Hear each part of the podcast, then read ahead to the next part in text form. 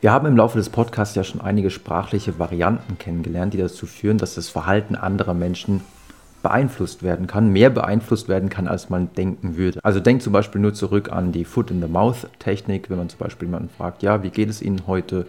Oder man fragt, ich hoffe, ich störe Sie nicht. Oder dann führt es dazu, dass Sie auf eine Bitte, zum Beispiel Geld zu spenden, eher eingehen und wirklich Geld spenden, weil sie ja vorher kurz zuvor gesagt haben, ja, mir geht's gut. Und dann fällt es ziemlich schwer zu sagen, nee, ich spende nichts. Weil wenn es einem ja ziemlich gut geht, warum sollte man dann nichts spenden? Oder wir haben auch gehört, wenn jemand zum Beispiel zu einem kommt und fragt, Entschuldigung, kann ich Sie um einen Gefallen bitten? Und man direkt dann sagt, ja, ähm, sagt mir erstmal, um was es geht, dann ist die Wahrscheinlichkeit, dass die andere Person dann auf eine Bitte eingeht, sehr viel höher, als wenn man einfach direkt um den Gefallen bittet, weil in dem Moment, wo die andere Person sagt, ja, lass erstmal hören, ist sie schon so ein bisschen am Haken dran. Und wir haben auch gehört, wenn man zum Beispiel andere Personen um einen Gefallen bittet und dann die Phrase hinten dran hängt, ähm, also zum Beispiel man sagt, Entschuldigung, könnten Sie mir 50 Cent geben, damit ich mit dem Bus fahren kann und wenn man dann noch hinten dran hängt, aber Sie können sich natürlich frei entscheiden, ob Sie das tun wollen oder nicht, dann erhöht es auch die sogenannte Compliance Rate, also die Wahrscheinlichkeit, dass die andere Person auf diese Bitte eingeht. Also es gibt viele sprachliche Feinheiten, die dazu führen, dass das Verhalten anderer Menschen anders ausfällt. Und eine neue, ganz neue Studie, die diesbezüglich sehr interessant ist, ist die Studie von Rhodes und Kollegen, also von Forschern der Universität New York und Princeton, mit dem Titel Pseudo Linguistic Cues Increase Girls' Engagement in Science. Also zu Deutsch, subtile sprachliche Hinweisreize erhöhen das Engagement von Mädchen, sich für Wissenschaft zu engagieren.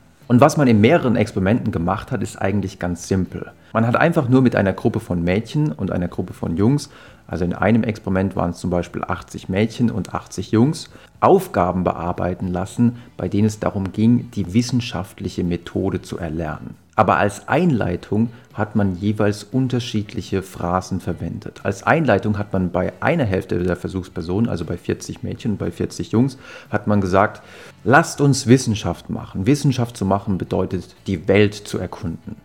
Bei der zweiten Gruppe hat man dagegen gesagt, lasst uns Wissenschaftler sein. Wissenschaftler zu sein bedeutet, die Welt zu erkunden.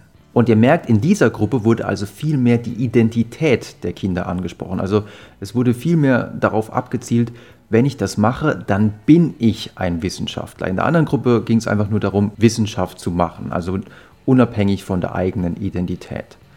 Und jetzt könnt ihr euch fragen, welche dieser Formulierungen ist effektiver, um Kinder für diese Aufgaben zu begeistern.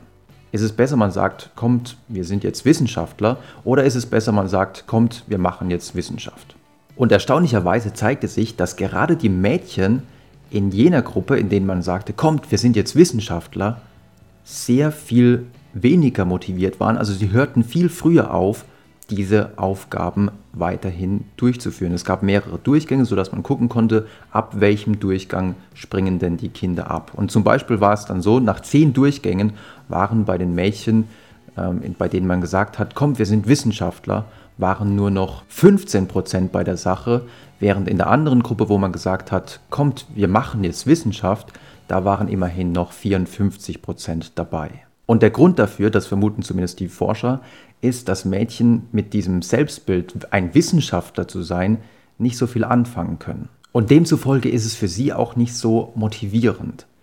Auf der anderen Seite konnte man nämlich bei den Jungs beobachten, allerdings auch nicht durchgehend, aber tendenziell konnte man bei den Jungs beobachten, dass die eher von dieser Formulierung, kommt, wir sind jetzt Wissenschaftler, profitierten und dann tatsächlich etwas länger durchhielten. Das heißt, wenn man jetzt mit Kindern arbeitet, wenn man jetzt Lehrer ist oder Erzieher ist, dann muss man tatsächlich manchmal darauf achten, welche Formulierung man benutzt, wenn es darum geht, bestimmte Übungen anzugehen. Denn es kann gut sein, wenn man sagt, komm, wir sind jetzt alle Wissenschaftler, dass dann die Mädchen, so traurig wie es ist, also es hat bestimmt was mit Erziehung und Sozialisation zu tun, dass dann die Mädchen dann sagen, nee, das ist jetzt nicht meine Aufgabe hier, diese Übung, die, nee, das ist nichts für mich, ich bin doch kein Wissenschaftler. Das heißt, wenn man so eine große Klasse hat, wo vor allem Mädchen drin sind, kann es wirklich sinnvoller sein zu sagen, kommt, wir machen jetzt Wissenschaft, statt zu sagen, kommt, wir sind jetzt Wissenschaftler. Also ihr merkt, manchmal haben so kleine sprachliche Feinheiten erstaunlich große Konsequenzen. Und es hilft auf jeden Fall, darüber Bescheid zu wissen.